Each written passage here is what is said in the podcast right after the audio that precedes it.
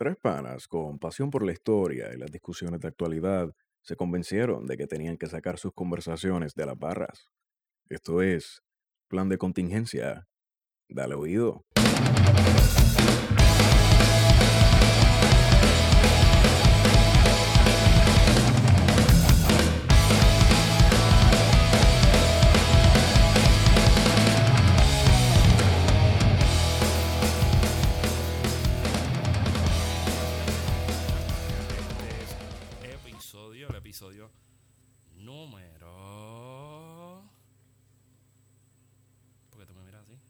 Porque no sé cuál es el número. Pues, Y, a mí me parece que nosotros. Número estado 22, ¿no? haciendo- no, me parece como. Yo me siento como si estuviéramos haciendo esto hace como 100 años. Sí, sí. Lo que pasa es que este episodio, este episodio es bien distinto.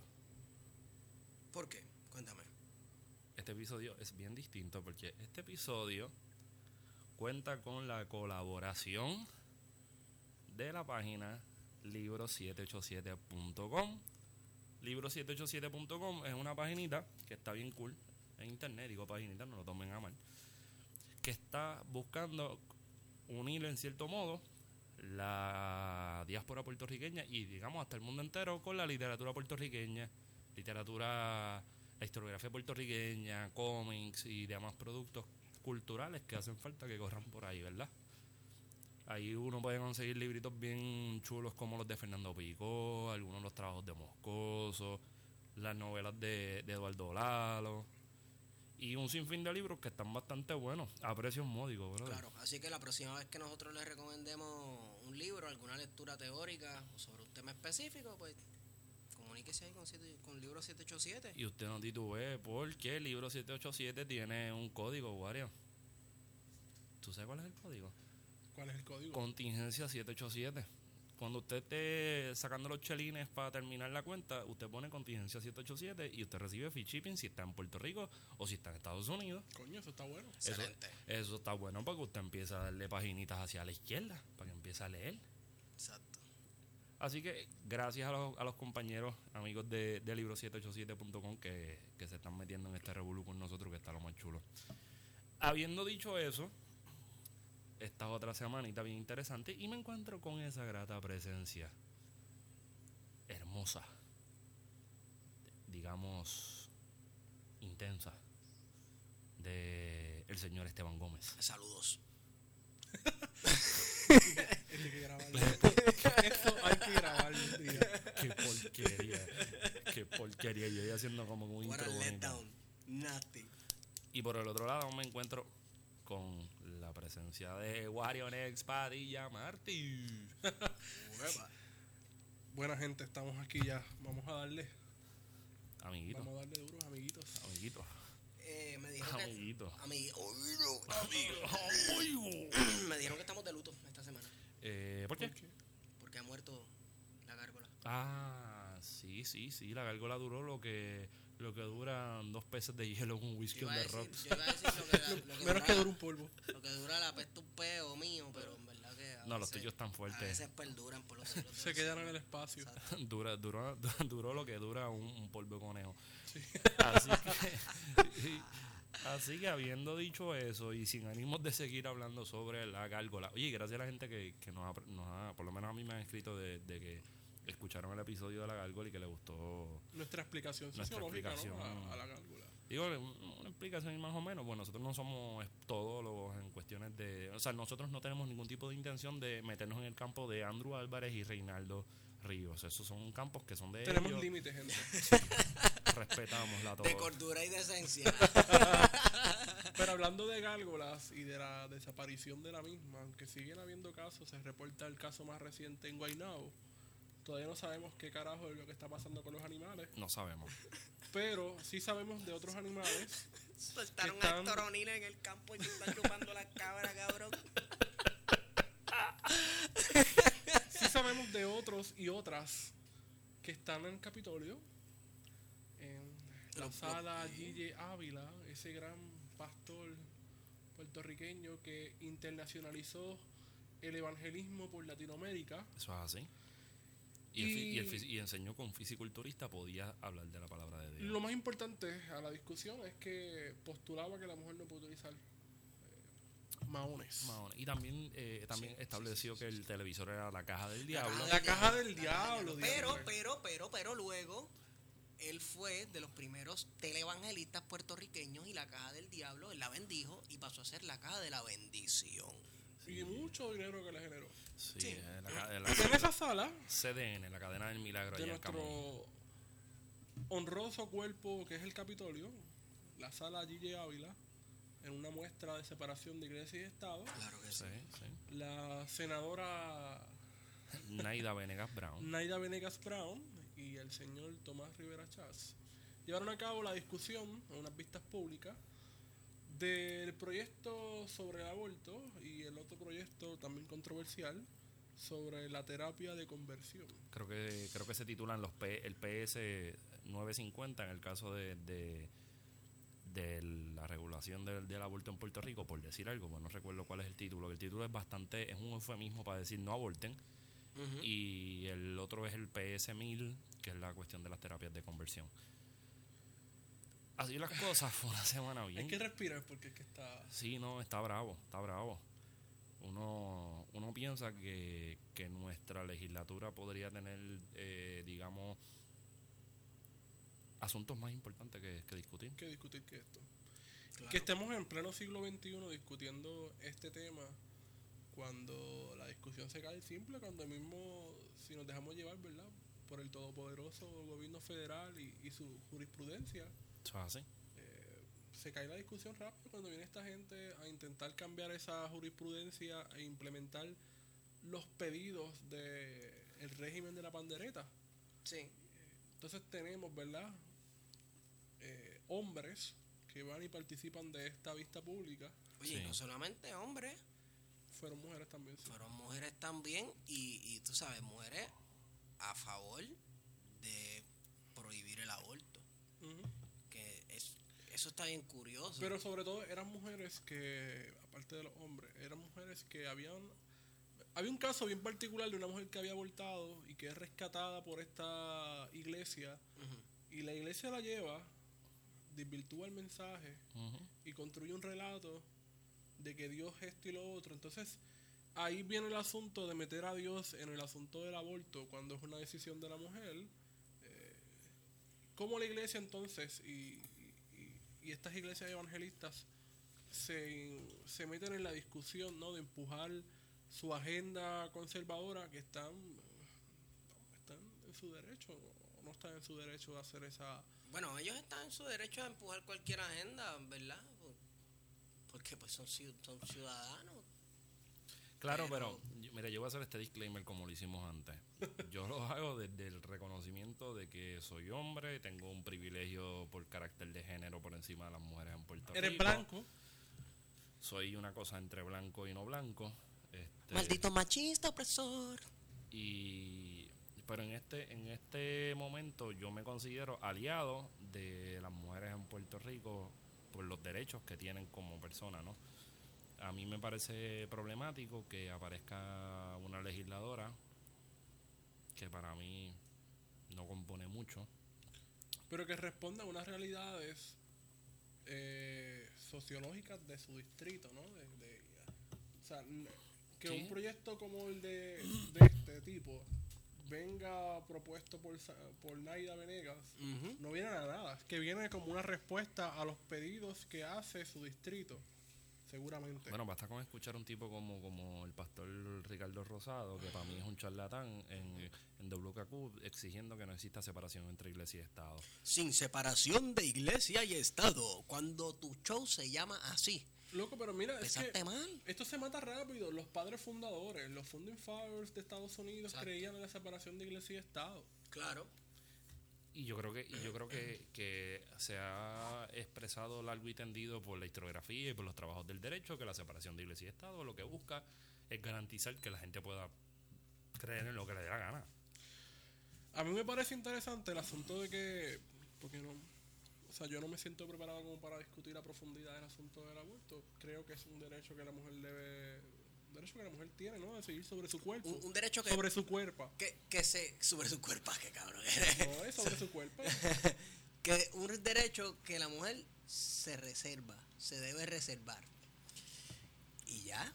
Tan Pero entonces lo que me parece eso. interesante es la evolución de los discursos de, dentro del cristianismo en general, tanto la vertiente católica como evangélica pentecostal, cómo cambiaron esos discursos desde la creación del Partido Acción Cristiana en los 60, que se introduce un debate fuerte, Sí. moral sobre todo, a lo que ha redundado hoy el, el pentecostalismo y el evangelismo, ¿no? Que se ha radicalizado, pero radicalizado en el sentido de ser mucho más conservadores que el catolicismo. Entonces ahora tú ves, el catolicismo es mucho más eh, liberal, entre comillas, Sí. aunque hay sectores liberales dentro del, del evangelismo, ¿no? Sí, Los discípulos hay, de Cristo, los mismos bautistas a veces, eh, los metodistas. Sí, pero hay bautistas y hay bautistas. Sí, Porque, claro. por ejemplo, eh, vamos a hablar de, de los protestantes en, en, en Estados Unidos en los 60.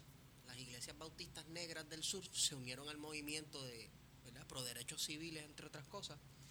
Este, pero ve al sur a una iglesia bautista hoy día Y es totalmente y es distinto. totalmente distinto. Y no solamente eso, claro, principalmente las iglesias bautistas blancas. Entonces, en Puerto Rico el pentecostalismo que se ha dado aquí casi un espejo, un reflejo, una imitación barata del Southern Baptist Church de Estados Unidos. Eh, gente que son principalmente de clase trabajadora, esto es lo más curioso. Sí, de- porque son iglesias que nacen en la marquesina Sí, y que de una marquesina pasan a una carpa y de una carpa pasas a esta mega Exacto. iglesia. exacto. Pero muchas de estas iglesias que se quedan en las comunidades, que son de una congregación como de 200 o 300 personas semanales, pues tienen los discursos más radicales eh, en el sentido de radicales, vamos, a, a, a la derecha, ¿no? Porque Sí. se puede ser radical y ser conservador. Es No una hay- cuestión, es una cuestión yo creo que también de estos sectores tienden a tener una interpretación literal del texto bíblico. Cuando tú te vas por lo literal, entonces significa que tú tienes que tener una Pero eso no es lo que decía Lutero en las 95 tesis que decía que la Biblia hay que ser hay que haber libre interpretación, ¿no? Claro, claro, y él lo dice incluso, Dios mío, los protestantes tienen que leer Hay que volver a. Lutero. Hay que volver a Lutero, porque precisamente Lutero escribe en, en parte sus 95 tesis en protesta de que los curas, el, el- el aparato eclesiástico tenía una supremacía eh, de control de información Era el monopolio. y el monopolio de interpretación. la Biblia no la podía leer el ciudadano cualquiera. Primero, primero leer- porque estaba en latín y la gente que estudiaba latín eran los educados y los Claro. riquitos, tú sabes. el vulgo hablaba de eso, Exacto. en, en vulgar. en vulgar, en el alemán común, o sea El que el- el- se democratiza, entre comillas, la palabra de Dios. Con la imprenta de Gutenberg, ¿no? Y entonces salen estos postulados, salen estos postulados sobre la interpretación de la palabra y cómo las personas deben, no deben, no hay una interpretación específica de la palabra de la que dice esta estructura monolítica de la Iglesia Católica. Sí. Sin embargo, nos transportamos al 2018 y la Iglesia Pentecostal está cometiendo los mismos errores que estaba denunciando Martín Lutero en el siglo a principios del siglo XVI. Entonces, ¿Qué está pasando aquí? ¿Qué le pasa a los pentecostales? Que no se reembuste, ¿no? Este, ¿No será que, que terminaron haciendo, y, y una reflexión que a veces yo tenía, ¿no? Terminaron haciendo exactamente lo que estaba criticando Lutero. Claro, totalmente. Yo digo que sí. Lutero tiene sus, sus como le gusta decir a Feto, sus luces y sus sombras. Después de, cier- después de cierta edad, Lutero le cayó una senilidad encima y se metió en un antisemitismo salvaje. Qué, qué curioso que en esa región, ¿verdad? El, el antisemitismo, sí, el antisemitismo, yo no sé. El Sacro Imperio. Sí, eso, eso hay que estudiarlo más a fondo después. Pero este sí están cayendo en lo mismo que, que criticaron de la iglesia católica y no solamente eso, a la gente se le olvida, como dijo Fetorita, o sea, la separación de iglesia y de Estado es más, o sea, es para proteger la iglesia también. Ujú. Bueno, no, no lo decía al César lo que es del César. ¿no? Exacto. Al César lo que es del César. Y, y esa frase está cabrona porque la gente no sabe el contexto. El contexto de eso es, van a pagar impuestos. Y uno de ellos, uno de los discípulos de Cristo le dice, este, mira, tú vas a pagar impuestos. Sí, mano. ¿Sabes? Eso es lo que te- hay que pagar impuestos, brother. Tú no vas a estar evadiendo impuestos porque sí. ¿Sabes qué? Ok, pues vamos a pagar impuestos. Cool. Eso tiene un paréntesis, eso tiene unas cosas que la gente se ha, lo ha utilizado para justificar seguir subyugado bajo sistemas opresores, etcétera. No, el César lo que es de César, tú no puedes protestar, pero eso no es lo que habla Cristo. Mi interpretación es que el deber, hay un, o sea, uno tiene unos deberes y unas responsabilidades, Sí, que hay una separación en el sentido de que hay unas cosas que son terrenales. hay cosas, y hay cosas que son eternas. Eternas. Las cosas del alma, las cosas del espíritu, que eso es totalmente distinto. Mano, todo el mundo que en un momento esté en mayoría va a acabar en minoría. Esta gente de ahora, la del régimen de la pandereta que está ahora en el poder, que se lo gocen, porque les queda poco, nada es eterno. No, entonces uno tiene que pensar, ¿verdad?, que la Iglesia Católica tiene el predominio en Puerto Rico por casi 500 años, porque Ajá. ya en la segunda mitad del siglo XX, en 1950, comienza la segunda entrada del, de lo que va a ser el evangelismo, el pentecostalismo, ¿no? Sí. Porque la primera se da en el 98, aunque ya antes del 98 había iglesias Mira, protestantes en curioso, Puerto Rico. curioso saberlo. El protestantismo y, y la penetración del protestantismo en, en Puerto Rico y el Caribe tiene una historia bien larga y bien curiosa. Este y tiene que mucho que ver con la piratería. Cuando Porque las- eran ingleses, me imagino. ¿no? Exacto. Cuando las autoridades españolas apresaban un pirata, los capturaban, no lo juzgaba el Estado, lo juzgaba la Santa Inquisición. sí, señor, lo juzgaba la Tú Inquisición. eres anglicano. Exacto, tú eres anglicano, aquel es hugonote. Este es, exacto, sí, los hugonotes, los franceses. Sí, sí. Y aquel es este luterano. Y entonces los juzgaba la Santa Inquisición, ese era el tribunal, y luego entonces le, le hacían una declaración de relajación. O sea, se los soltaban al Estado y el Estado entonces era quien los quemaba en la hoguera. Eh, curioso que las primeras incursiones del protestantismo en América haya sido bajo la persecución, ¿verdad? Que los- cogían estos, pira- los- estos piratas y los quemaban en la hoguera y ahora son los pentecostales los que están queriendo quemar a la gente en la hoguera. Entonces, es curioso porque hay dos cosas que están pasando. Eh, tenemos que en los 50 la Iglesia Católica está perdiendo hegemonía, pero entonces intenta insertarse en, en lo político Sí. con el PAC en, lo- en los 60. Que habían, habían católicos en el PAC también. Sí, sí. una cuestión medio católica. O sea, que también está- y había apoyo de, de, por ejemplo, el obispo de Ponce Sí, y demás. sí.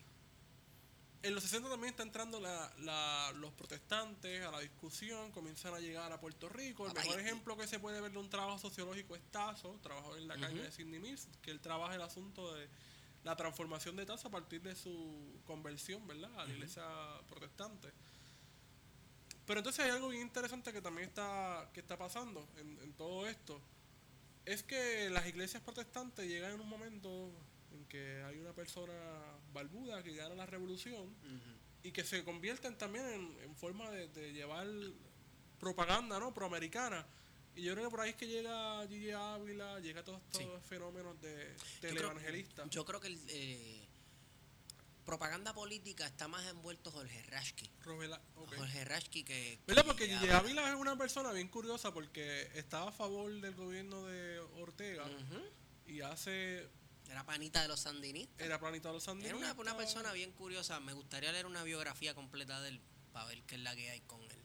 Pero sí, eh, trae eso bien interesante la explosión del televangelismo y, y el efecto que tuvo en Puerto Rico, tú sabes, Porque las entonces- cruzadas. Claro, entonces era todo este culto de usar falda, mujeres bien conservadoras, la familia. Entonces se convierte la, la iglesia protestante, a diferencia de la católica, apuesta por la familia. Sí, Y si tú eres parte y no tienes una familia, te conviertes en parte de la familia, pero Es te buscan una familia, familia, te buscan sí. una pareja, te buscan que formes parte Sí. de esta comunidad y te tienes que crear unos lazos con esta importante, comunidad. importante eso que dices, que te busques una pareja y si eres ¿Te hombre... ¿Ya buscaron una pareja en la iglesia a ti?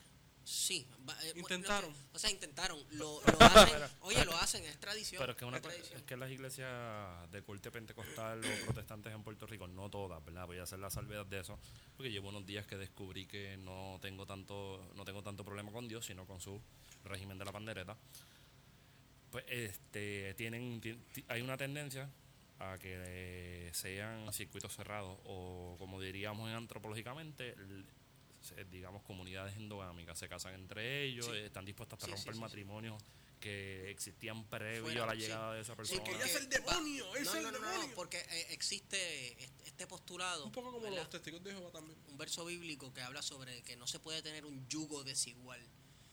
Tú tienes dos bueyes cargando un arado, el yugo que tú le montas a esos dos bueyes no puede ser desigual.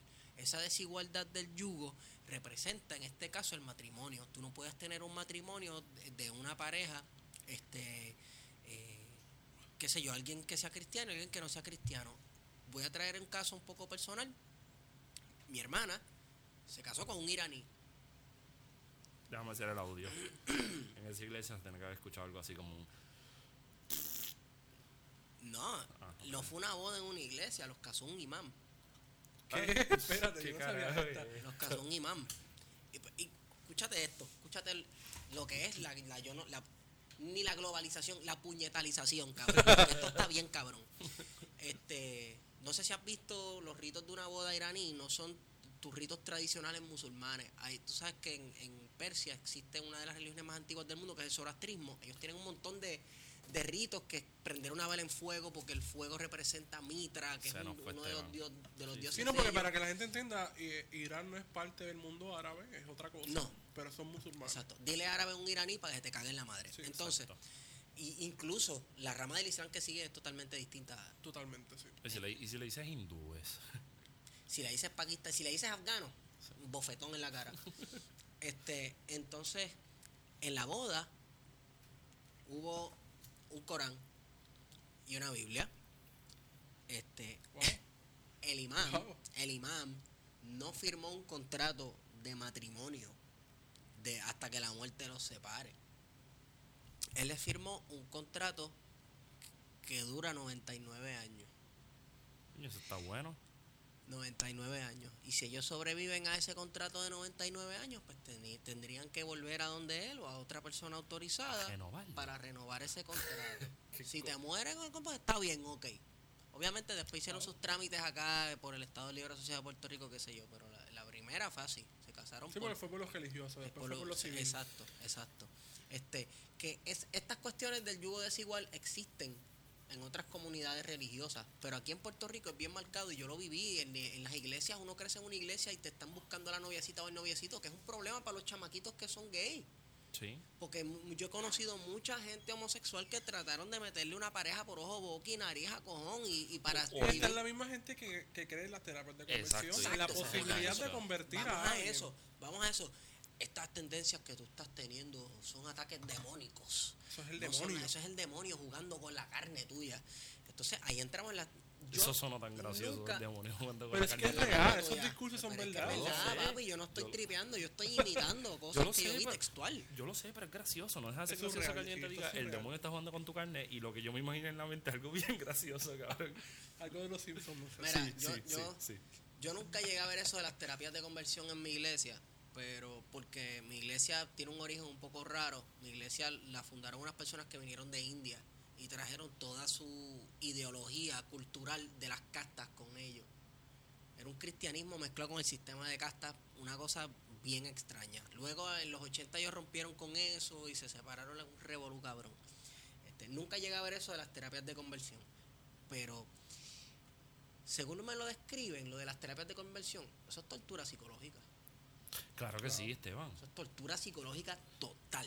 Es como, por ejemplo, volviendo al 950. En el 950, una de las cosas que vi por encima era que, que una, en el proceso había que esperar 48 horas para la decisión, porque las decisiones pueden ser por presiones y qué sé yo. Que vamos, es una excusa para seguir dilatando el tiempo. Yo creo que un buen proyecto de Naida Venegas, pensando yo acá medio a lo loco, sería que a las mujeres que decidan someterse a un aborto se la apoye psicológicamente pero también a las mujeres que quieran someter las que quieran continuar con su embarazo porque Claro. es una decisión que está bien cabrona en ambos casos Oye, ¿qué tú crees de qué tú crees de esta de esta opción de la del relevo de, de responsabilidad del padre de la criatura en caso de que él no esté de acuerdo con que la persona, con que la mujer este decida llevar a término completo su embarazo? Eso es una co- eso es un debate bien bueno. Me están mirando con- como que me quieren asesinar.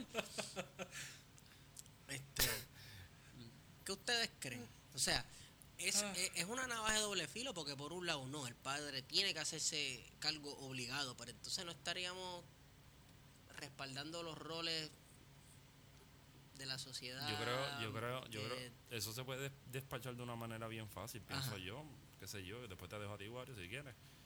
Este, una vez nacido un niño hay una responsabilidad que yo estoy totalmente de acuerdo, que es compartida. Bueno, Ok. es que una vez tuviste el acto, el acto sexual, la, la responsabilidad compartida, si tú tenías, si tú sabías que estabas chichando sin, sin condón, por qué- porque no había protección. ¿Sabes? ¿Qué te esperaba? Que te saliera ahí un carro, un Kia. ¡Felicidades! Salió un Kia, te has ganado un Kia Sportage. No, Pero hay una consecuencia lógica. Claro. Ahora tú ya Consecuencia comprar lógica. condones mierda o guardarlos Pero- ahí debajo del sur. pero, pero pensando en Hacho, mami, eso es culpa tuya. Sí, y después viene y le compró un six pack de malta caliente. Pausa, pero, pausa, pausa, pausa, pausa, Dale, pausa, dale, pausa, dale. pausa. Mencionaste una palabra. Culpa. ¿La culpa de dónde viene? de- eso es de, de la religión de la. Julián del pecado. Del Del pecado. pecado. Ya que ya tenemos un lenguaje y un idioma totalmente extraído de la religión y del pecado y de la culpabilidad Así para, es. para tomar para Tenemos que tratar, deconstruirnos. eh, y trat- ¿sabes? para tratar temas biológicos y de derecho. Mira, pero es que a, mí me parece irónico, o sea, como la estaca de la ironía en este país que estén discutiendo un tema sobre derechos de las mujeres cuando en Puerto Rico está se está sucediendo un femicidio, literalmente. Bueno, no solamente un feminicidio, es que los, los que ya han nacido se le está privando de acceso a, los más a, la- a las cosas más básicas como la salud, la educación. Queremos que nazcan todos los bebés. ¿A qué? A esto, Y cabrón. entonces tiene gente, madres solteras, que sufren precisamente de eso, de feminicidio. Claro. Madres solteras que sufren maltrato. Y en el peor de los casos las asesinan a sus parejas. Sí, sus ahí donde, compañeros. ahí donde está desembocando esta cuestión. Ese es el problema. Bueno, el problema es mucho más grande que eso. Pero está desembocando en el asesinato prácticamente sistemático de la mujer de las mujeres en Puerto Rico. Estamos hablando que en Puerto Rico estadísticamente se dice que cada ocho horas una mujer sufre de maltrato o es asesinada. Y es una estadística que por lo Eso que está yo- bien cabrón. que por lo que yo veo a Naida Venegas, eso no, no le, No le les tiembla- preocupa. No le tiembla el pelo. No les preocupa. No, entonces tú tienes gente como, como bueno, los sectores más conservadores de la iglesia que va a hablar al- al- a las vistas, que dicho sea de paso, sacaron a un corillo de mujeres muy, muy, muy, muy, muy revolucionarias, a empujones de la sala Gigi Ávila Un saludo a Chariana y a Eda López. y a Chela. Chela. Saludito a, a ellas, que son las que logro identificar de la foto, las demás que, que, que estén, que estuvieron allí presentes. eh, Que son las mismas gente que siempre está Toda- comprometida en la lucha. todo, siempre- todo mi respeto y mi solidaridad con lo que están haciendo porque le están metiendo demasiado salvaje contra una gente que literalmente son salvajes. Sí. Porque a ellos lo que... Verán, yo creo que, que ahorita Wario dijo algo que, que es bien interesante. Y es cómo se plantean proyectos legislativos que están en, clara contradicción contra los estatutos, los reglamentos, la constitución y las leyes federales. Porque yo puedo entender que se haga un proyecto de ley para desafiar al gobierno de Estados Unidos. Que, por ejemplo, puede ser un proyecto para declarar la independencia o para violar, ¿no? Que vamos a hacer que el gobierno de Puerto Rico no va a respetar que Estados Unidos Volvemos, tenga bases militares en. Puerto Rico. Volvemos. Pero eso se hace para desafiar, pero en este sentido ni siquiera es desafiar. Es, un, es una mierda de proyecto. Volvemos, volvemos. Esta gente serían los independentistas perfectos. Me explico. ¿Tú quieres que todas esas cosas se den aquí en contra de las leyes del gobierno dicho. federal? Pues, pues, pues, pues, pues pídele, no, no, no la pidas. Declara a Puerto Rico una república independiente y monta la teocracia que a ti te salga de los cojones. Esa gente, pues, déjame no decirlo mucho, porque esa gente tiene la capacidad De hacer eso. de Esa gente esa tiene, tiene, tiene la capacidad de ponerse como meta, como proyecto nacional, traer el O sea, reino el de problema Dios es que a la tierra. mientras se asume que esta gente son brutas, que esta gente son unos fanáticos y No demás, son bru- brutos, no son. esta gente está bien organizada. No o sea, son brutos, pues también tú puedes ir a los barrios, esta gente está hasta Sí. súper organizada. Sí, porque la- las Hay iglesias... una estructura. Sí. Hay una hay- es que las iglesias constituyen el esqueleto de esa estructura. Las iglesias son núcleos sociales dentro de los barrios y comunidades, súper unidos. Y más en esta época donde la gente se siente solo, necesita Exacto. y pues recaen a ir a una iglesia porque Exacto. la iglesia la vas a, vas a conocer, vas a ser parte, Y te van a escuchar. Cumple una función buenísima porque tiene lo que, lo que le llamamos nosotros los hermanitos en la iglesia la comunión, que no es más que esta, este toque y calor humano y socializar por lo menos una o dos veces en semana. que Eso es una función social Sí. importante en sí. Que tú la haces cuando vas, por ejemplo, a darte una cerveza, pues la- hay gente que va a la Exacto. iglesia y, Exacto. Pero y mira, entiende que es importante. Claro. yo no, yo, yo quería llevar esto para otro lado. Ajá. Pero en buen sentido, ¿no? Es la cuestión de Del de- proyecto como una... Sabiendo que no vas a aprobar este proyecto porque el gobernador no lo va a aprobar. No, lo va a aprobar. Tiras el proyecto con todo y eso, o sea. Sí, lo tiras con todo a ver qué pasa, pero al final se queda, se queda, se queda volando en el aire. Y, Y, lo hacen con el propósito de poder cumplir con esta con este segmento de la población mayoritario que seguramente los llevó al poder. Sí, ¿no? Y- Por lo menos en estos distritos del, del- de la parte Los de llevó al poder Carolina, 100%. Loíza. es eso. 100% los llevó al poder. Es eso. Y no están siendo honestos con esos mismos sectores. Ajá, de que no hay posibilidades. Y yo creo que, por ej- que hay un montón de cosas que son mucho más importantes para nosotros como país. Por ejemplo, el acceso a la justicia. Bueno, pero no, el, el acceso a la justicia o hablar precisamente de, de los furgones, o sea, porque no hay una investigación senatorial, una vista pública sobre los furgones, sobre los muertos de María, o sea, cosas tan importantes Sí. como esas que deben estar en la palestra pública, que se deben estar discutiendo en el Senado o en la Cámara. No hay una investigación sobre eso. pasan por desapercibido. Perdemos el tiempo con la, con la gárgola o usamos la gárgola porque yo no quiero restarle mérito a la gárgola porque hay una muerte de unos animales, no sabemos Ajá. quién carajo mató a esos animales. Pero perdemos el tiempo con esto de la gárgola, con esto del aborto, que es un tema sumamente importante y delicado, y no tratamos los temas verdaderamente importantes. Pero Por ejemplo, es un tema sumamente importante y delicado, pero no es la primer, no este no es el primer episodio que nosotros le dedicamos a este tema. O Claro, que porque es que recurrente, porque es ellos están para unos sectores Exacto. a- apelando a esos sectores, decirle, mira, nosotros estamos haciendo algo, sabemos que no lo podemos aprobar, pero estamos trabajando por ello. Este, y ya el gobernador se expresa, esta es la segunda vez que el gobernador se expresa en cuanto al asunto. Él, él, o sea, dijo, mira, no, yo no me voy a meter con eso. Y yo creo que es, esto es importante. Yo no creo que él lo está haciendo porque sea liberal o demócrata. Yo creo que él está es, es una representación de un buen estadista.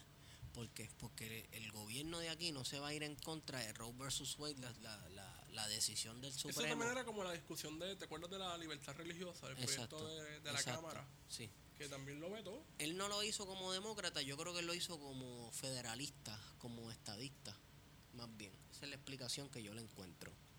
Sí. Yo creo que él lo hizo porque sabe que está bien enfangado hace rato. Y una enfanga más no era. Y que le conviene tener este tipo de discusiones, porque entonces mientras están pasando este tipo de discusiones, que están pasando otras cosas por bajo el radar. Bajo el radar, como, ¿a qué radar tú te refieres? ¿Como el radar de una patrulla de carretera? Puede ser. Como ese radar que pilló, Que no vio que un carro pilló un ex secretario de justicia. a 90 millas por la de Castro. Así, ese radar tú hablas.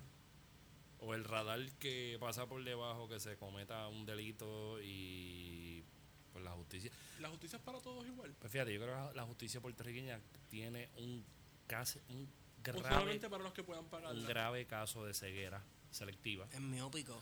Para los que pueden llevar nueve, eh, seis abogados. Mi, miope, A una miope, seis. miópico, Miope. miope. Soy un morón. un imberbe. Mira, cualquier persona que le haya dado seguimiento a, qué sé yo, casos así de, de sociales y demás, sabe que la justicia no es igual para todos. Claro. Que la justicia tiene un seco que está velada para los intereses de una clase eh, dominante, ¿no? O demás, que sabe que depende de, de unos sectores. Ahí, por ejemplo, tenemos que este señor, eh, Somoza, que fue secretario de Justicia bajo la gobernación de Luis Fortuño, iba conduciendo con su hijo por la, Valder- la Valderecha de Castro, lo paran, le no le confiscan, sí, le confiscan el carro, el vehículo, eh, se lo tienen, lo retienen, mejor dicho, en el cuartel. Identifican que la persona iba acompañado de un menor de edad. Tremendo, tremendo padre. Excelente. Si llega a ser un muchacho, como yo le estaba diciendo a mis estudiantes, si llega a ser el padre de ustedes que está aquí en Caimito, que tiene un Telcel del 92, Del 92 que no iba, que iba a ir a, A ses- 50 a a- 60 a 68, porque, porque por ahí es que puede. pasó el límite de velocidad de la autopista, Hey. mira, le quitan el carro, le confiscan, le quitan la tablilla, le quitan la licencia y, Pro- joder, y y, no- vas preso. Y probablemente se inventan que estaba bojacho. Que venía a drogarla Obligado. en el carro. Obligado. Que tenía, un, un- tenía marihuana o algo así. Sí. Esa es la realidad, o sea, la justicia no es igual para todos. Y más cuando una persona lleva seis abogados para un- una regla C, o sea, eso no hace sentido. Seis abogados porque te pillaron guiando rápido. Wow. Seis abogados y entiendo que no se presentó el fiscal. Este, yo papi, si eso no es una muestra de poder, tú entras con seis abogados, es una muestra, es como cuando el César entraba con, con los pretorianos, a donde sea, entraba con los pretorianos, ¿qué vas a hacer, papi? Tengo a toda esta gente que pago. Bueno, entonces hay que hablar de, de accesibilidad. O sea, la, la justicia en Puerto Rico cuesta Sí, y no es accesible.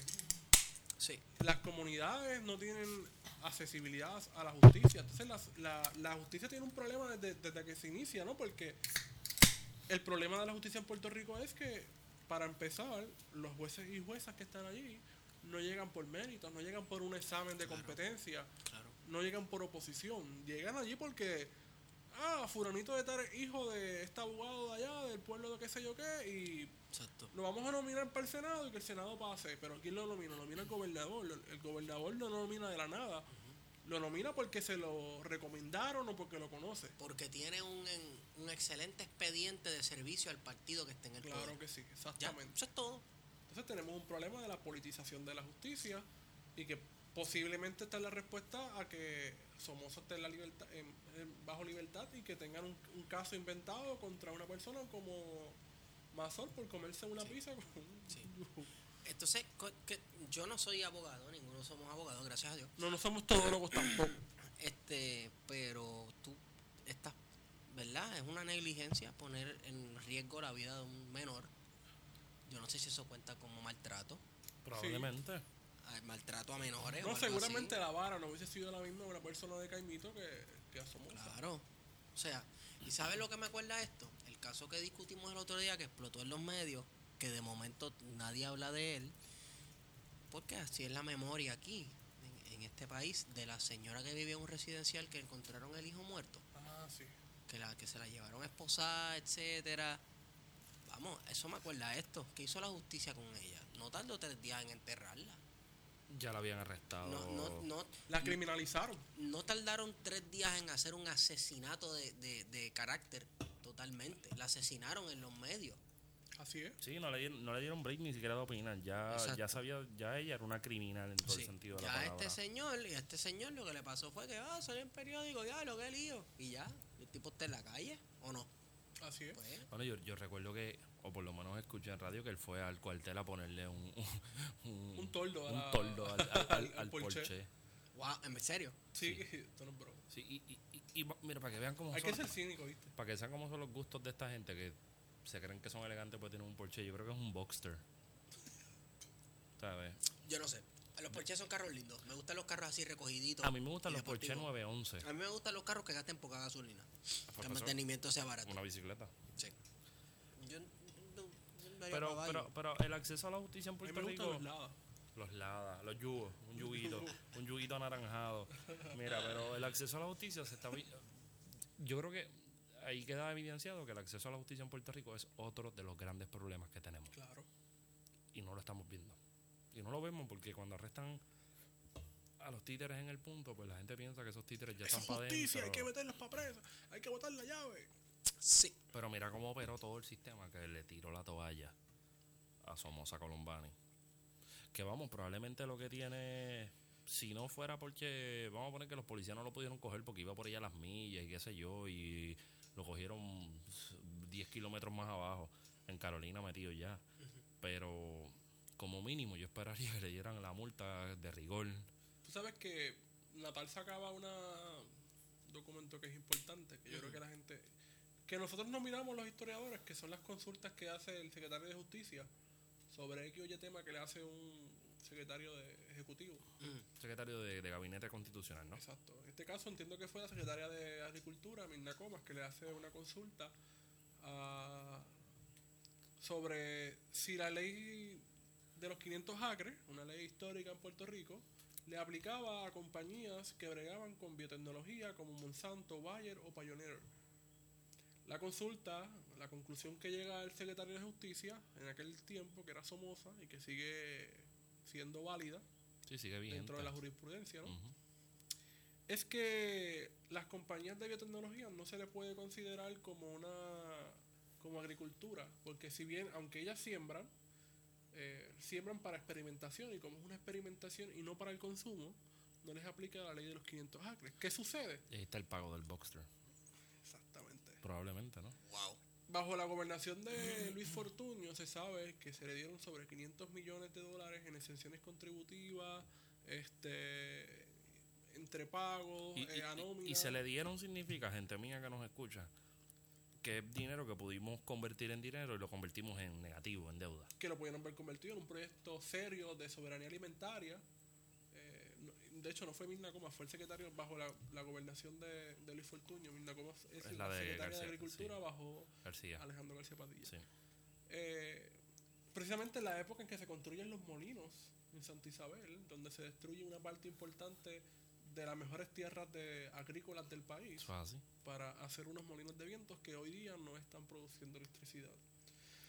Pero, así las cosas, tenemos entonces que hay unos intereses detrás de todo esto. O sea, que él sirvió unos intereses particulares económicos, como todo secretario de justicia seguramente en, Sí, en este pequeño país que es Puerto Rico. la isla del Cordero. La isla Oye, del Cordero. hablando de la isla del Cordero, eh, el, clamo- el día de clamor a Dios fue el lunes y pasó totalmente desapercibido. Diablo, ¿verdad? No fue nadie. No fue nadie. 100 personas ahí. ¿Verdad? Yo vi, yo vi visuales, vi visuales, diablo. Yo pude ver aquí todas las noticias y ¿No pues, era pertinente este año, será? puedo, puedo citar a la viejita aquella que tiraba en No te duerma de ¡Cuatro gatos! Pero es que yo no entiendo, porque yo no entiendo. Porque yo esperaba que este cuatrenio fuera. Con tantas medidas conservadoras que han habido, que hubiese sido exacto. un clamor más. Uh, más se supone que esto fuera. Bueno, ¿no? porque todo el mundo está en crisis, hasta la iglesia. Sí, Pero recuerda que Sí. aquí fuimos el único país en el mundo en que se mueven casi medio millón de personas al Capitolio pidiendo que se eliminara la perspectiva de género. ah, sí. Lo recuerdo. Una de las, es la una de las manifestación marchas más más grandes grande en que la se ha historia dado. de Puerto Rico. es yo creo que esa es la más grande De que ha habido en la historia de Puerto Rico.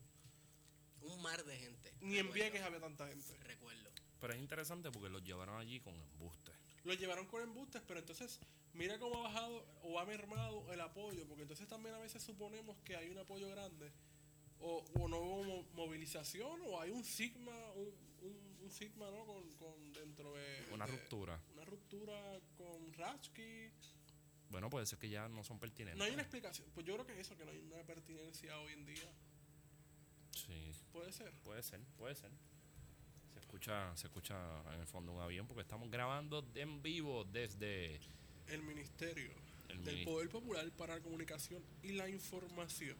Sí, Y hablando de información, zumba. Esta semana, eh, WIPR, Wonderful Island, Sí, dichosa de paso, eh, WIPR significa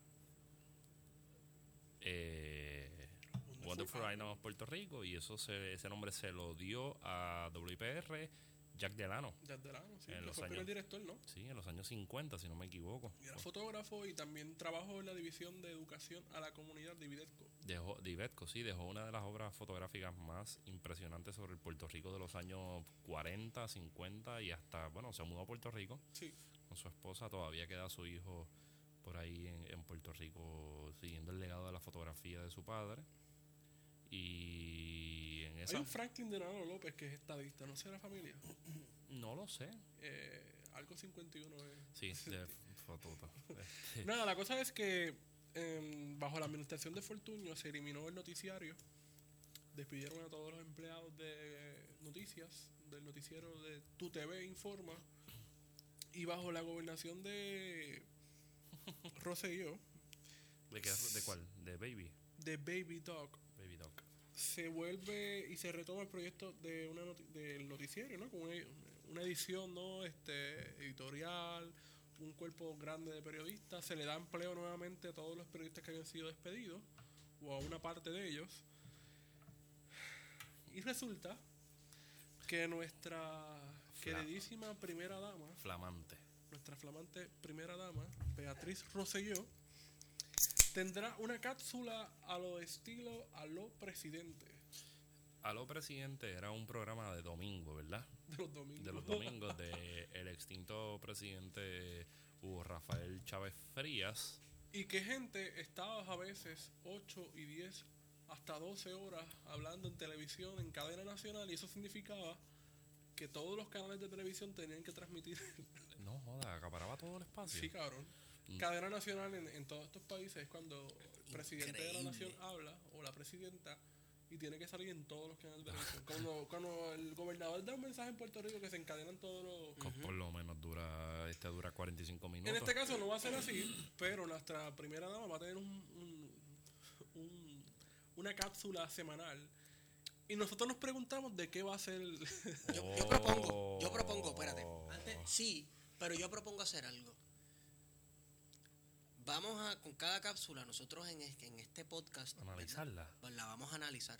Oye, Pero de manera seria, contundente, Objetiva. neu- objetiva, neutral, ni de derecha ni de izquierda. Vamos a analizar las cápsulas de Beatriz. Oye, ¿qué tal si tiramos, ya que yo, preguntita, yo vi, yo vi- Claro. yo vi por donde tú venías y ya que no podemos poner chavacanos, Este guayo. Ay, Dios mío. No te, no te juntes, no te juntes, si a, si a Beatriz Yo Rosselló hasta le hasta que van los conocí a ustedes. Ah, a, sí. a Beatriz Rosselló le van a dar una cápsula informativa en WIPR en el noticiero de tus noticias, ¿qué se llama? Ah, no, esa es la página. El Noti Noti- 6. el Noti 6 o como sea que se termine llamando. Eso suena a Venezuela. Sí. Pues si le van a dar una cápsula para ella tocar distintos temas de interés, y estoy haciendo comillas al aire, muchachos, ¿de qué será esa primera cápsula de Chongo. Beatriz Rosselló? Del color de las medias de nuestro ilustre gobernador. Yo creo que ya voy a hablar de las sombrillas, porque ese ha sido el proyecto más cabrón de la primera dama. Yo pienso, bueno, una posibilidad que puede estar por ahí, es una cápsula de estilo desde mi pueblo, tumbándole el thunder a Jojo Boing Sí. eh, sobre Moca.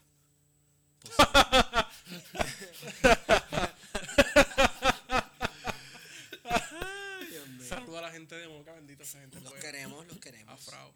Pueblo de los de, de No, no gigantes nada. intelectuales y No hay más nada, no hay más nada. no- ¿Ella, no- tiene, ella tiene contenido? yo tengo otra propuesta. Ajá. Tengo, o sea, tengo otra, otra posibilidad. en su primera cápsula va a entrevistar a Julia Keller. Yo, ¿Tú estás en serio? Super Sí. ¿Tú estás en serio? Porque, porque es totalmente posible. Por eso, por- está en la parte seria, no estoy ni siquiera jodiendo, estoy hablando en serio. Ent- oh, Mujeres Espérate. empoderadas. espérate un momento, espérate un momento, espérate un momento. Así se va a llamar la. Ese Mujeres segmento- empoderadas, Julia Kelleher. Es muy posible que ese segmento mujeres. sea, No suena descabellado. no imposible. descabellado, la primera visita sea Keller.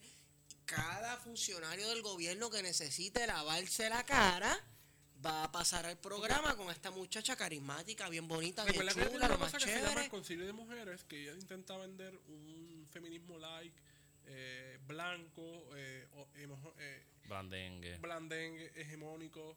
eh, así que no te sorprendería que venga con esto de mujeres emprendedoras o Es empoderadas. un feminismo, flow, feminismo del siglo XIX.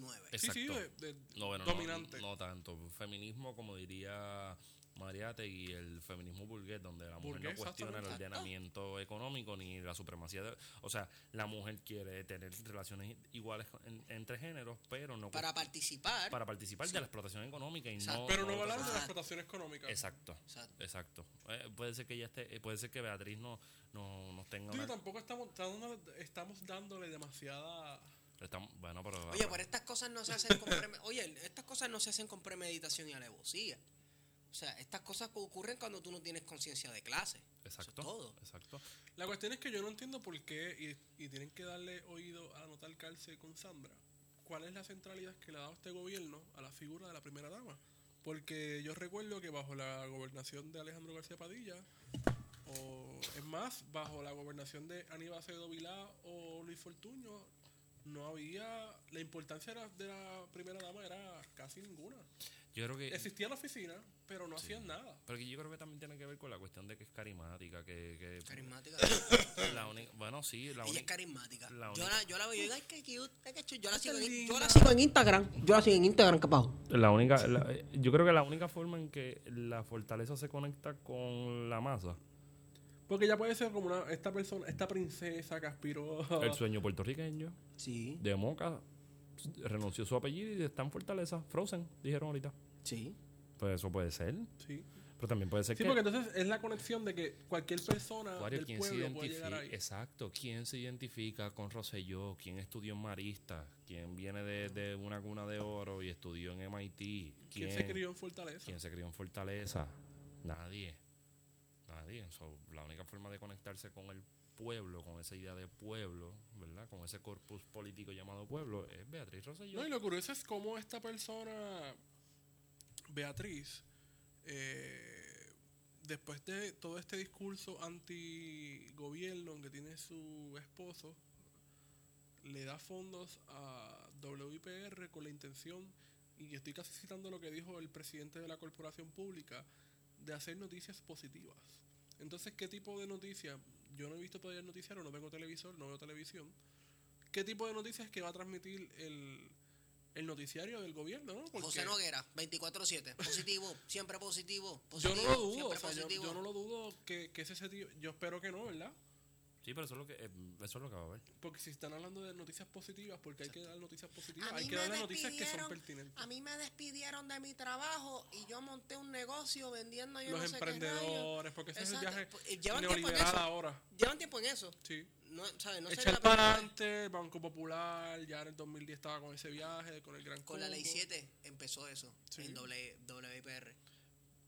Historias Pero- de éxito. Sí, y entonces a eso le añadimos que la magnífica maquinaria de propaganda de Julia Kelleher, o de Julia Kelleher, Un bracito, un puño en esa cara mía. Mm. wow, se tiró una propuesta de que escriba un ensayo. Espérate un momento. Yo eso no es machaján.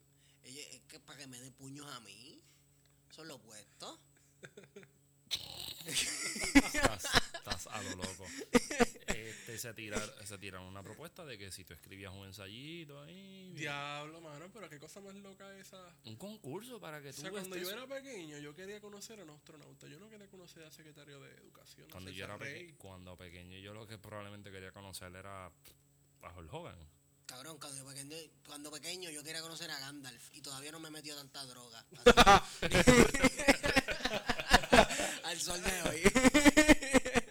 Pero entonces cuando tú vienes y haces una convocatoria, excluyes un montón de gente porque lo primero que haces es pedir promedio. 2.50 de promedio.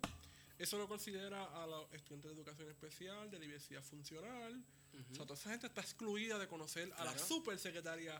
Porque solamente los super niños pues Los super niños. Pero, pero chécate. Pero recuerda que es todo por los niños. Y el contenido es el contenido de- del ensayo, porque había había tres diferentes formas, o sea, para había unos requisitos para elemental, intermedio y superior, ¿verdad? Uno, cada cual con, Claro. con su, digamos, diferencia de, de criterio. Pero lo interesante es que te pregunte, la razón de, de ese ensayo es, escribe por qué quieres compartir un día con la secretaria de educación. Horrendo. Y estaría bien salvaje que chamaquitos y chamaquitas que ya en la, en la superior, en la escuela superior, ya tengan conciencia de clase y Que política, que los hay, le bajen un ensayo, porque mira, yo quiero reunirme contigo para decirte que era una porquería. Y tiene cuatro puntos. ¿Qué va a ¿Entiendes? hacer? ¿Qué, ¿Qué- vamos qué a se va a hacer? ¿Qué vamos a hacer? Porque no subestimen a nuestros estudiantes del sistema de educación pública. Hay muchos muchachos con un interés de hacer bien por el país y muchachos con mucha conciencia social. Incluso muchachos que nos están escuchando. Así. Saludos. Saludita Seba. Saludos. Mira, pero vamos a ponernos chavacanos. Si nosotros estuviéramos en el sistema de educación pública en Puerto Rico y pudiéramos competir en ese concurso, ¿qué ustedes le dirían en ese ensayo? Diablo, mano, yo no sé qué yo le escribiría porque es que. Ya yo dije lo que yo le escribí. Sí, ¿no? que tú quieres que te dé un puño. Descartado. Puños en la cara. Descartado. Como tres. Descartado. Hacho noqueado, papi, tres días. Qué rico. Descartado. Descartado. ¿Sabes, sabes, sabes- sabes qué? Voy a desistir de esa, de esa discusión porque tú estás ahí. Yo, yo le preguntaría, yo le preguntaría si cuando hizo pizza con, con Jay Fonseca se le cayó un pelo en la pizza. Fíjate, yo le preguntaría sobre su relación con. Puerta de ultratumba. Su relación. Sí, ¿Con quién? Jay. ¿Ustedes creen que ellos tienen algo? No, no que tienen, pero tal vez tuvieron. Tal Ah. vez ahí hubo, hubo algo. No sé, Es posible. no sé, pero hay gente que está en la arete y esa propuesta de- ojalá y aparezcan chamaquitos y chamaquitas que le bajen caliente. Estaría brutal que aparezca un, un chota en el departamento de educación y nos Mira, envíe contenido Esta de alguna de esas salió, cartas. salió una, una Bien duro. entrevista, o sea, había una conferencia de prensa de estudiantes de educación especial, específicamente de estudiantes que tenían problemas con la visión y la audición, que le estaban violando su derecho a la educación desde hace un mes, ¿no? Desde que empezaron las clases. Y este estudiante decía, se estaba expresando de una manera que, que me sorprendió, ¿no? Decía, mira, yo soy estudiante, me están violando mis derechos constitucionales de tener acceso a la educación. Eso fue lo que estaba diciendo, eh, o sea, dijo un montón de cosas que eran súper válidas, que no voy a entender cómo es que se da este proceso de cerrar escuelas arbitrariamente, sin, tema- sin tomar en consideración unos factores, ¿verdad?, sociológicos de la- las comunidades y demás. Cerraron escuelas, Wario. Y Esteban, cerraron escuelas. Porque no hay muchos estudiantes. Porque no hay muchos estudiantes. ¿Y qué pasó? Y si viene un huracán, esas escuelas cerraban ese refugio. Porque ahí no cuentan nada de estudiantes y necesitamos meter gente. Pero mira, Fedo, esta cosa. Boys and Girls eh, Club tiene eh, la primera escuela charter, ¿verdad? ¿Sabes cuántos estudiantes tiene? 58. 58 estudiantes. ¿Sabes cuánto fue el promedio de las escuelas que cerraron? ¿Qué, qué cantidad de estudiantes tenían en promedio? ¿Cuánto? 120 Pero van a abrir una charter de 58. de 58. Ah, mira, eso no que fue- va a costar aproximadamente 44 millones Espérate, ¿pero qué? Pero... espérate, espérate, espérate. Dame un break. Eso me- 44 millones. Para una escuela de 58 No, estudiantes. no, no, no. que no, el salario de los maestros Ese- va a ser aproximadamente de Rolls 40 Royce mil a para todo 50 el mil. Están como Oprah. Tú tienes un Rolls Royce. Tú te ganaste un Rolls Royce. Tú te ganaste un Rolls Royce. Pero ¿cómo tú me explicas? O sea, O 40 sea, yo no puedo entender el 44 asunto. millones más que el presupuesto de la UPR Recibo, Utuado, Carolina, eh, Claro, recuerda que el Aguadilla, promedio de las escuelas individualmente. era casi 5 millones. Algunas escuelas tenían un presupuesto de un millón a 5 millones de cada escuela. No podemos entender cómo es que se da este doble discurso de que las escuelas son pequeñas, tienen poca, poca población, sin embargo, tienes una escuela charter con 58 estudiantes. Caballo, porque la cuestión es filosófica, la cuestión no es Claro, administrativa, la cuestión es privatizar, ya. Sí. Pero privatizar por privatizar. pero si está el garete, el garete está Johnny Méndez, hermano. ¿Qué hizo Johnny? Nuestro amigo Johnny Méndez, Ese gran lustre. la estaca, la estaca de la estadidad fajardeña, el cariduro de la estadidad, y sale esta nota en el nuevo día. Johnny Méndez está a favor de mantener la ley Jones porque obliga a que todo intercambio comercial entre Estados Unidos y Puerto Rico sea en barcos norteamericanos exclusivamente. Esta no es la ley Jones de 1917, esta es la ley Jones de 1920 Ah, esa era de cabotaje. la conocida por ahí como las leyes de cabotaje. Y Johnny Méndez en un análisis, un comunicado de prensa que está más cerca de un análisis de Derrida o una defensa de tesis de Jacques Lacan, o inclusive algo tan cercano como al a la historia de- del siglo XX de Hobsbawm.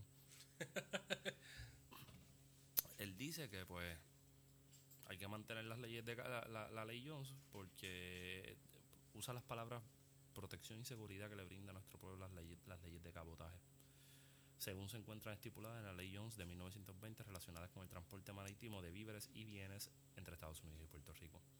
La seguridad de utilizar embarcaciones debidamente inspeccionadas, documentadas y sancionadas por el gobierno federal. Sobre todo debidamente inspeccionado. Toda la droga y toda la gente que yo conozco que tiene hasta un búfalo en la casa, cabrón, que trajeron ilegal por un barco. Pues si los federales son- investigan, los, fe- los federales no son los que controlan las fronteras de Puerto Sobre Rico. todo. Sobre todo. particularmente en estos tiempos de gran incertidumbre en el mundo, es un factor muy importante que no podemos olvidar ni desvalorizar. Y Méndez subrayó que los costos asociados a las leyes de cabotaje Oye, no son ¿cuánto le del todo pagado a real. las asociaciones estas de, lo- de, de- de la Marina cabilla, Mercante Americana? Claro que sí. Ahí hay, ahí hay par de gente. Pues recuerda que esta gente fue la que sacó un estudio hace como dos meses desmintiendo que la Marina Mercante estadounidense era la más cara del mundo y qué sé yo qué. Ese es el GAO. Exacto. Sí. Entonces, esta gente está sacando No, porque la- billetes, La lógica de Johnny es que, billetes y le pagaron. Pues, la lógica de Johnny es que como los Estados Unidos transportan con- en contenedores de 53 pies, sí, que ese es el mayor de carga, que si fuera con el con el con, con transporte internacional tendrían que tra- transportar las cosas, valga la redundancia, en 40 y, en contenedores de 40 pies. Eso sería más ca- más gasto. Claro. Así que Johnny Méndez Johnny Méndez queda en el Salón de la Fama del Plan de Contingencia como la estaca del 2 más 2. Ay, padre. Queda otro tema, queda otro tema. No se me, no se me, no se, des- no se desmotiven. Bueno, pues queda el asunto de la UPR esta semana. Eso que tenemos nuevo presidente, Haddock. Tiene una cara de agente del FBI, de la CIA. Este, Tiene cara de eso. eh, yo recuerdo que sacaron un estudio no hace tanto, un- un Un artículo, artículo fue, en claridad. un artículo en claridad que lo vinculaban. Después vi otra publicación de alguien que tiene una carpeta donde aparece exactamente su nombre y lo vincula en Mayagüez, así que no sabemos, son teorías de conspiración, pero están ahí. Yo creo que sí. ¿Habrá una carpeta de él? No, no, que él era informante. No, bueno, perdóname, los informantes tienen carpetas. Y los informantes salen en las carpetas con nombre y apellido. Habría que averiguar. Pero Jorge Haddock, no mucha gente se tiene ese apellido. No, Hilda Haddock. ¿Tendrá algo que ver Pero eh, no sé, Mayagüez, se estudiando fácil. ingeniería. Eh, Haddock estudia en Mayagüez, estudia ingeniería. ¿Y cuánto es el sueldazo? Hace tiempo que no usamos la palabra sueldazo. 240 mil billetes al año. 250 mil billetes al año. Sí. Nada más eso. Wow. Pues Hal- Haddock eh, asumió la presidencia esta semana y hizo su media tour eh, defendiendo su sueldo. Los compañeros de hoy en las noticias en Radio Universidad eh, lo, le- lo increparon y lo cuestionaron. Ajá. Y una de las cosas que dijo es que él quiere defender la accesibilidad a la Universidad de Puerto Rico. Eh, Tiene tremendo, tiene tremendo trabajo por delante. Claro que sí, con- con la reducción de presupuesto adicional de 12 millones con la- los acuerdos de la Junta de Control Fiscal. Si yo me dejo llevar por esas palabras de él, pues entonces lo apoyo 100%. Pero si quiere entonces- defender la accesibilidad. Mira cómo defiende el asunto de su sueldo, porque él dice, no, es que yo vengo a cumplir unas métricas. Y exactamente lo que decía eh, Julia Keles y, y lo que dice Pesquera. Y lo que decía el de la autoridad. Y el Y que lo decía que la de autoridad, es que yo vengo a defender una, yo vengo a cumplir unas métricas, pero no dicen cuáles son esas métricas. Lo que te, lo que te dice es que esta gente viene desde afuera, posiblemente ni siquiera fue nombrado por la Junta, aunque lo aprobaron. Era un puesto que venía eh, Impuesto. Bajado. Sí, valga la redundancia, impuestos, exacto. Desde más arriba, eh, para cumplir, entre comillas, unas métricas que nunca nos dicen cuáles son esas métricas, porque esa es la narrativa nueva del neoliberalismo, de que él viene a cumplir unos estándares de calidad, unas métricas que... Sí, y es ver la universidad como otra agencia de gobierno más. Exacto. Y la universidad no es otra agencia Y de la, gobierno. la universidad no es otra agencia de gobierno que está pasando por unos problemas fiscales graves. eh, está pasando también por una situación eh, crítica en el sistema de retiro de la Universidad de Puerto Rico, de empleados y profesores y profesoras, eh, que amerita la atención eh, inmediata de todos De todos nosotros, sí. de todos nosotros. Eh, tienes un sindicato, y siendo un poco crítico con, con él, con la hermandad, por ejemplo, Un poco crítico, hay que bajarle duro a esa gente. que bajarle duro, sí. La hermandad, por ejemplo, ha estado velando su agenda de cumplir y firmar eh, un acuerdo con la administración, lo que sería su convenio colectivo. Eh, la misma hermandad que se retiró de los acuerdos con la Junta de Gobierno durante la pasada huelga, que boicoteó esos acuerdos, es la misma hermandad que está pidiendo hoy el apoyo de los y las estudiantes para que los apoyemos en su, entre comillas, lucha, porque ellos dicen que ahora sí hay que luchar. Sí, Ahora. Entonces, es no reconocer que nosotros los estudiantes, nosotros y nosotras los estudiantes tenemos razón cuando estábamos diciendo, mira, ahora en 2017 era que había que luchar. Y en efecto, ese era el momento. Que podemos discutir la estrategia, pues mira, bien, que eso puede ser un debate después. La estrategia que llevamos quizás no fue la correcta. Pero de que no era el momento, sí, que ese era el momento. Sí, ahora ya es tarde. Eso me acuerda, entonces, a- me acuerda a la policía de Puerto Rico. Ah, exacto. Cuanto, pues, ahora ellos están teniendo unas dificultades y unas carencias y unos problemas económicos y de paga y estas cosas, pues ahora es que es, sí, ¿quién sale con nosotros? Apóyennos, exacto. ¿Cómo que quién sale por nosotros? Mire, yo francamente no he seguido, por, por distintas razones, estoy desconectado de la universidad porque no estoy tomando cursos por ahora. Eh, estoy en examen de grado. Así que no estoy eh, inmerso en las discusiones de, la, de los estudiantes Del diario. del diario. Así que desconozco, estoy hablando del desconocimiento, lo reconozco, si el movimiento estudiantil, si es que existe todavía, se está organizando. Eh, si es pertinente que se estén reuniendo. Yo, yo entiendo que no ha habido eso, por lo menos este semestre no he visto nada de reuniones amplias del movimiento estudiantil. Lo que representa ciertamente un problema, ¿verdad? Porque significa que no hay una posición organizada dentro de la universidad. No significa que no haya oposición, significa que no está organizada, Organizada, sí. como movimiento. Eso es algo bien distinto. Sí, no, por eso hago la, la aclaración, porque hay oposición, hay voces críticas dentro de... Pero está organizada esa- esas voces críticas. No, está- Están individualmente cada Sí. una por ahí, entonces se necesita que haya una unión, ¿no? De, de, de, de fuerza y que pueda haber un proyecto en común para, para que se organicen ¿no? y puedan alzar su voz eh, de resistencia y de crítica. Eh, en cuanto a los profesores, pues están pasando por un, un problema bastante grave porque se está alegando de que muy posiblemente se queden sin suspensiones. Eh, eso sería catastrófico para los retirados y los que se van a retirar de la Universidad de Puerto Rico. Yep. Primeramente porque uno de los planes que está bajo la mesa o que está bajo discusión es que en el plan fiscal de la universidad que está proponiéndole a la Junta de Control Fiscal se está hablando de eh, declarar eh, o acogerse al título 3 de la Junta de Control Fiscal e irse a la quiebra. ¿Por qué la universidad tiene que irse a la quiebra? Yo realmente no entiendo muy bien. Yo entendía que la universidad tenía una deuda aproximada de unos 500 millones. eh, que eso, si lo vamos a ver en total de la deuda eh, constitucional o extraconstitucional, representa un por ciento. Sí, nada. 1% de la deuda. O sea que la universidad tenía o tiene un cumplimiento del pago de de su deuda a través de un flujo recurrente que, son la, que es la matrícula. O sea, la matrícula que nosotros pagamos va directamente a pagar la deuda de la universidad. O sea, que era un negocio seguro. O sea, era un ingreso que va directamente todos los años a pagar la, la, la deuda. No entiendo por qué la administración está haciendo ese giro de, de asumir de que hay un- que el problema fiscal de la universidad está más grave. Sí está grave en el asunto de que no está recibiendo el dinero que le corresponde como universidad y que al contrario está reduciendo el dinero a la universidad que, que a su vez se ve traducido en la falta de servicios, de clases, de mejoras en la infraestructura y demás.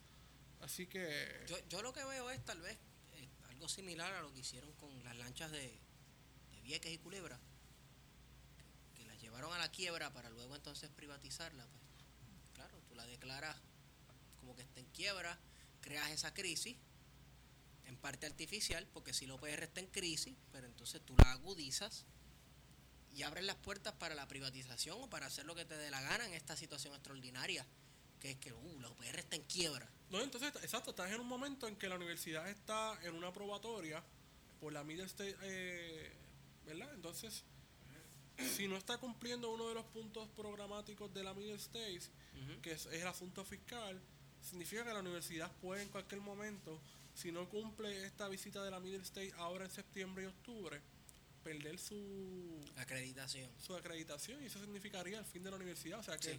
la pérdida de la acreditación de la Universidad de Puerto Rico va a llegar no gracias a una huelga estudiantil, No. va a llegar gracias a la Junta de Control Fiscal y los recortes, de los que no son ajenos a este gobierno, porque este gobierno ha implementado al dedo toda la política fiscal de la Junta de Control Fiscal. Entonces la OPR está en peligro. Que el movimiento estudiantil, ya lo dijiste, no lo estás viendo desde adentro. Tus circunstancias han cambiado dentro de la universidad. Pero creo que ahora es la- el momento de organizarse. ¿O tú crees que es muy tarde? Siempre, Siempre hay break. siempre hay break. Es difícil, va a ser difícil. Perder la acreditación, supongamos que la universidad pierde la acreditación. ¿Qué, qué- Bueno, tu título no va a valer nada. Tu título, eh, el tuyo de, de bachillerato, Ajá, de exacto. historia del recinto de Río Ajá, Piedra, no va a valer nada. no va a valer nada. Porque es una institución Nadie lo va a que no- reconocer. que no- Incluso las personas que se han graduado antes. bueno, lo de reconocen la en Puerto Rico, pero en Estados Unidos, ¿quién lo va a reconocer? Nadie. O en otro. Sí, exacto. Wow. Mira, vamos a ir cerrando. Vamos. Hay una, una nota, no quiero meterle tanta profundidad porque esos son de los temas que últimamente me va a bien cabrón. Ajá.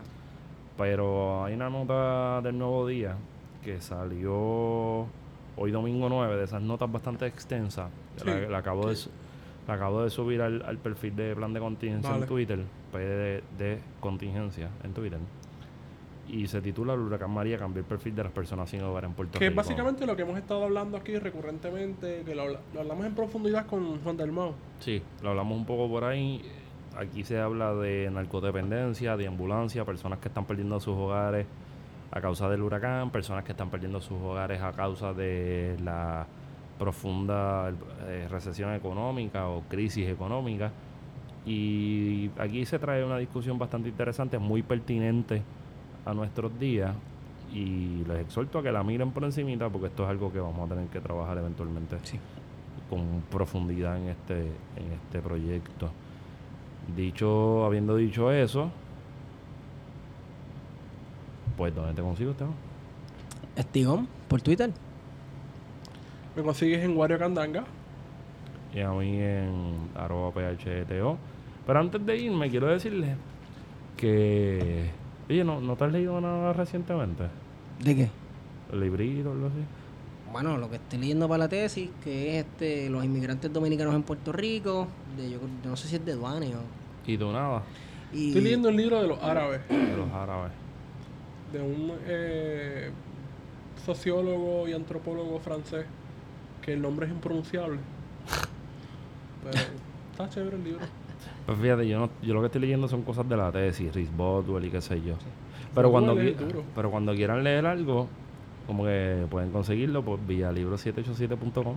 Ey, Sí. ¿Y cuál es el descuento? Pues mira, el descuento, si usted pone al momento de salir contingencia 787, tiene free shipping en Puerto Rico y Estados Unidos. Duro. duro, Eso está duro. duro. Mire, Está estén pendientes también para la rifa de dos libros que tenemos por ahí. Sí, ya rifamos dos libros, vienen dos más en camino. Así que Jan y Luis Herrero Herreros tienen que aparecer y Tienen que aparecer, Aparezcan. gente. Díganos por cuándo. Dios, por favor. El viernes que viene. Tenemos sus libros aquí. Sí, hay que salir de esto ya. ya estoy- está, está dedicado. Exacto. Ah, Está dedicado. Así que no olviden que este episodio fue traído a ustedes gracias a la colaboración de libro787.com. Libro787.com. Pues quiere, quiera, papi, me dejé de ahí. R con R. Sí, obligado. Este, quiere que, que la cultura, la historiografía y todo el quehacer bonito de la literatura puertorriqueña esté corriendo por las redes sociales y nosotros creemos en eso y nos estamos como que juntando en algo bien interesante. Así que esto fue con ustedes. Plan. De contingencia. Y somos neutrales todavía. Todavía. Tú lo sabes. Ey, después de haber vivido tanto, cada uno se dio el chance, cada cual con su balance de explorar